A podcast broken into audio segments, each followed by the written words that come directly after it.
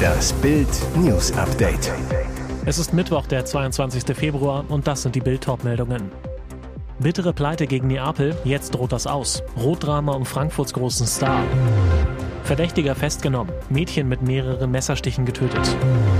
Alle verdienen durch den Megastar, wie Ronaldo in Saudi-Arabien die Kasse klingeln lässt. Bittere Pleite gegen Neapel, jetzt droht das aus. Aus der magischen Euronacht wurde eine tragische Euronacht. Eintracht Frankfurt hat in der Champions League beim 0 2 gegen Italiens Übermannschaft Neapel nicht den Hauch einer Chance und verliert auch noch Topstürmer Kolumuani. In der 58. Minute legt sich der Franzose den Ball zu weit vor, tritt dann dem grätschenden Sambo Anguissa beim Versuch an den Ball zu kommen voll auf den Knöchel. Keine Absicht, aber rot für Eintrachts wichtigsten Angreifer. Eine harte, aber vertretbare Entscheidung. Frankfurt kann sich bei Keeper Trapp bedanken, dass das erste Champions League Achtelfinale der Vereinsgeschichte kein komplettes Debakel wird. Erst hält er einen Elfer von Kvaratskhelia, dann rettet er im 1 gegen 1 gegen den Georgier. Liverpool vergibt gleichzeitig gegen Real Madrid zu Hause eine 2 zu 0 Führung, vergeigt mit 2 zu 5 in einem völlig irren Spektakel mit krassen Torwartfehlern. Bitter, Jürgen Klopp hat mit Liverpool noch nie gegen Real gewonnen. Fünf Spiele, vier Niederlagen, ein Unentschieden. Verdächtiger festgenommen. Mädchen mit mehreren Messerstichen getötet. Was für eine Horrornachricht. Ein seit gestern Nachmittag in Berlin vermisstes fünfjähriges Mädchen ist tot. Passanten fanden die Kleine am Abend gegen 17.40 Uhr im Pankower Bürgerpark. Sie war schwer verletzt, starb kurze Zeit später. Zuvor hatten alarmierte Rettungskräfte das Mädchen im Park wiederbelebt. Sie wurde in ein Krankenhaus gebracht, dort erlag das Mädchen kurze Zeit später aber ihren Verletzungen. Nach Bildinformationen wurde die Fünfjährige durch mehrere Messerstiche getötet. Ein Sprecher der Polizei sagt zu Bild, wir gehen von einem Tötungsdelikt aus. Ein verdächtiger 19-Jähriger wurde in dem Zusammenhang bereits festgenommen. Die Polizei war mit einem Großaufgebot in Pankow unterwegs. Knapp 100 Einsatzkräfte und ein Hubschrauber suchten zeitweise nach dem Mädchen. Die vierte Berliner Mordkommission ermittelt jetzt. Noch ist völlig unklar, wie das Mädchen vom Paulepark in den mehrere hundert Meter entfernten Bürgerpark gelangte und welche Rolle der Verdächtige dabei spielt. Die Polizei prüft, ob sie davongelaufen oder gar gekidnappt wurde. Demenz von Bruce Willis noch viel schlimmer. Seine Mutter sagt, sie ist sich nicht sicher, ob ihr Sohn sie noch erkennt. Gegen diesen grausamen Gegner ist auch ein Action-Gigant machtlos. Vor wenigen Tagen hat die Familie von Bruce Willis sein Demenzdrama öffentlich gemacht.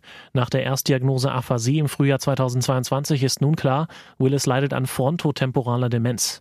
Einer, der das bereits wusste, ist der Wildecker Herzbube Wilfried Geliem. Seine Frau Elke ist die Großcousine von Willis deutscher Mama Marlene. Die Familie hält engen Kontakt und Wilfried Geliem ist gerührt. Die starken Frauen und Töchter fangen Bruce jetzt mit ganz viel Liebe auf. Der Musiker ist stets gut informiert, sagt zu Bild, Bruce Mutter hält uns auf dem neuesten Stand, wir telefonieren einmal im Monat. Die Diagnose stand offenbar lange fest.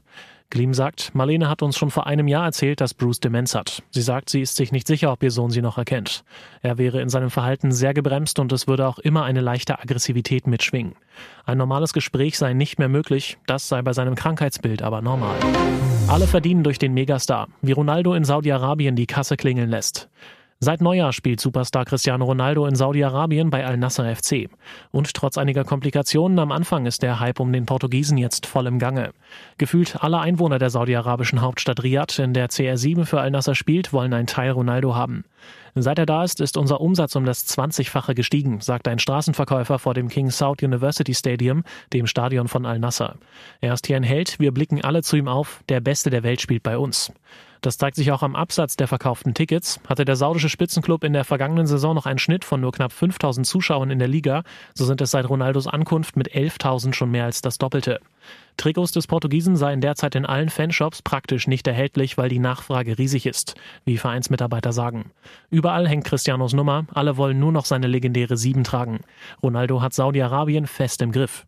Und Cristiano zahlt auf den Platz zurück. Nach einer Sperre und zwei torlosen Partien zu Beginn zeigt er nun, wer der wirkliche Superstar im Al-Nasser-Trikot ist.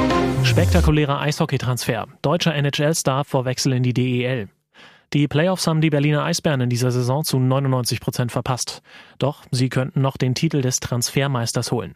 Denn für die kommende Saison deutet sich ein spektakulärer Transfer aus der NHL nach Berlin an.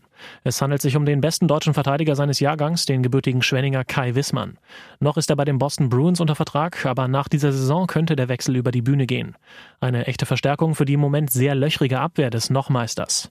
Allerdings, nur Wissmann wird die Eisbärenkrise nicht beenden können. Einige Topspieler sind schon weg. Die schwierigste Aufgabe des Bärenmanagements, einen Weltklasse-Torwart finden. Wissmann unterschrieb nach einer überragenden WM in Helsinki im Sommer einen Einjahresvertrag in der NHL bei den Boston Bruins. Lange wurde sein großes Talent vom damaligen Bundestrainer Toni Söderholm nicht erkannt, doch bei den Welttitelkämpfen ging sein Stern auf und Boston schnappte zu. Und jetzt weitere wichtige Meldungen des Tages vom Bild Newsdesk. Putins wichtigster Plan ist gescheitert. Es war Putins mächtigste Waffe gegen Europa, das russische Gas. Jahrelang nutzte Kreml-Diktator Wladimir Putin das Gasgeld aus Europa, um seine Armee hochzurüsten und Kriegspläne gegen die Ukraine zu schmieden. Nach dem Überfall setzte er das Gas gegen die Verbündeten der Ukraine ein, die sich viel zu abhängig von russischen Energiequellen gemacht hatten. Er drehte dem Westen weitestgehend das Gas ab. Das Ziel, die Unterstützung für die Ukraine brechen. Kein Tag verging, an dem die russische Propaganda nicht siegesgewiss posaunte, Europa werde nicht durch den Winter kommen, die Prognosen der Russen. Es würde eine Pleitewelle durch Europa rollen, Menschen würden erfrieren, es käme zu Massenunruhen, bis die Europäer irgendwann einknicken und sich von der Ukraine abwenden. Jetzt ist klar, der Winter nähert sich dem Ende, doch die russischen Propagandavorhersagen sind nicht eingetreten. EU-Energiekommissarin Kadri Simson erklärte jetzt, Europa habe die erste Schlacht des Energiekrieges mit Russland gewonnen. Die Nachrichtenagentur Reuters schätzt, dass sich die Exporteinnahmen des russischen Gasriesen Gazprom im Januar 2023 auf rund 3,4 Milliarden Euro belaufen. Im vergangenen Januar betrugen sie noch 6,3 Milliarden Euro. Das macht nicht nur den Staatskonzernen zu schaffen, sondern auch dem russischen Haushalt, der von europäischem Gasgeld abhängig war. Vorsicht vor dieser fiesen Masche. Betrüger klonen digitale Bankkarten. Immer mehr Menschen nutzen das Handy an der Kasse zum Bezahlen. Doch wer in diesen Tagen eine Aufforderung erhält, Angaben zu seiner Kredit- oder Bankkarte zu machen, sollte extrem vorsichtig sein. Das Fachkommissariat Cybercrime der Kriminalpolizei Traunstein berichtet von 13 Fällen, in denen Kriminelle ihre Opfer durch geklonte Bankkarten um zum Teil erhebliche Geldbeträge brachten. Um mobil bezahlen zu können, muss sich auf dem Mobilgerät Gerät ein digitales Abbild der physischen Bankkarte befinden. Dem Bericht der Kripo Traunstein zufolge haben Kriminelle nun einen Weg gefunden, diese zu klonen und auf ihrem eigenen Handy zu nutzen. Über eine Phishing-Seite greifen die Betrüger zunächst die sensiblen Kreditkartendaten ihrer Opfer ab. Um die Karte nutzen zu können, muss diese allerdings zuvor noch freigeschaltet werden. Dazu rufen sie die betroffenen Personen am Tag an und geben sich als Bankmitarbeiter aus. Im Laufe des Gesprächs fordern sie ihre Opfer auf, eine während des Telefonats eingehende Push-TAN zu bestätigen. Und damit erhalten Sie dann sofort Zugriff auf die Bankkarte und können sie auf Ihrem eigenen Mobilgerät nutzen. Bezahlvorgänge sind fortan ohne den Besitz der physischen Karte oder den PIN möglich. Der auf diese Weise bisher entstandene Vermögensschaden beläuft sich laut der Kripo Traunstein in der betroffenen Region insgesamt auf etwa 100.000 Euro. Das diesjährige Dschungelcamp wurde überschattet von einem Drama, für das ausnahmsweise nicht die Teilnehmer, sondern ihre Begleiter verantwortlich waren. So soll Peter Klein als Begleiter von Lukas Cordalis seine Frau Iris Klein mit der Begleiterin von Dschungelkönigin Jamila Rowe, Yvonne Wölke, betrogen haben. Aber es wird noch verzwickter. Im Dramadreieck Katzenberger Klein-Wölke bilden sich mittlerweile so viele Lager, dass sogar die ansonsten so stressresistente Daniela Katzenberger öffentlich überlegte, dass sie immer mehr mit dem Namen Namen Daniela Cordalis sympathisiere. Klar ist, Daniela Katzenberger und Halbschwester Jenny Frankhauser stehen wie eine geschlossene Wand hinter ihrer Mama Iris. Das Lager um Peter Klein scheint kleiner und einsamer zu werden. Nach Iris Auszug aus der Finca bewohnt Peter Klein das riesige Mallorca-Anwesen alleine mit seinen Hunden. Auch Schwarm Yvonne Wölke scheint weniger um den verliebten Peter besorgt, will lieber um ihre eigene Ehe kämpfen. Wölke scheint bei ihrer Freundin der Bohlen-Ex Janina Josefian untergekommen zu sein. Schläft bei ihr auf dem Sofa, findet in ihr eine Schulter zum Anlehnen. Model Tessa Bergmeier scheint ebenfalls an der Seite ihrer Freundin Yvonne Wölke zu stehen, erklärte aber neulich auf Instagram, dass sie dadurch eine Flut von Hassnachrichten und sogar Morddrohungen erhalte. Die Saftoase trocknet aus. US-Getränkeriese stellt Punica ein. Das Ende einer deutschen Kultmarke ist besiegelt. Wie der US-Getränkekonzern PepsiCo am Dienstag in Neu-Isenburg mitteilte, verschwinden die Fruchtsäfte von Punica nun endgültig aus den Supermarktregalen. Zuvor hatten Chip und andere Medien berichtet.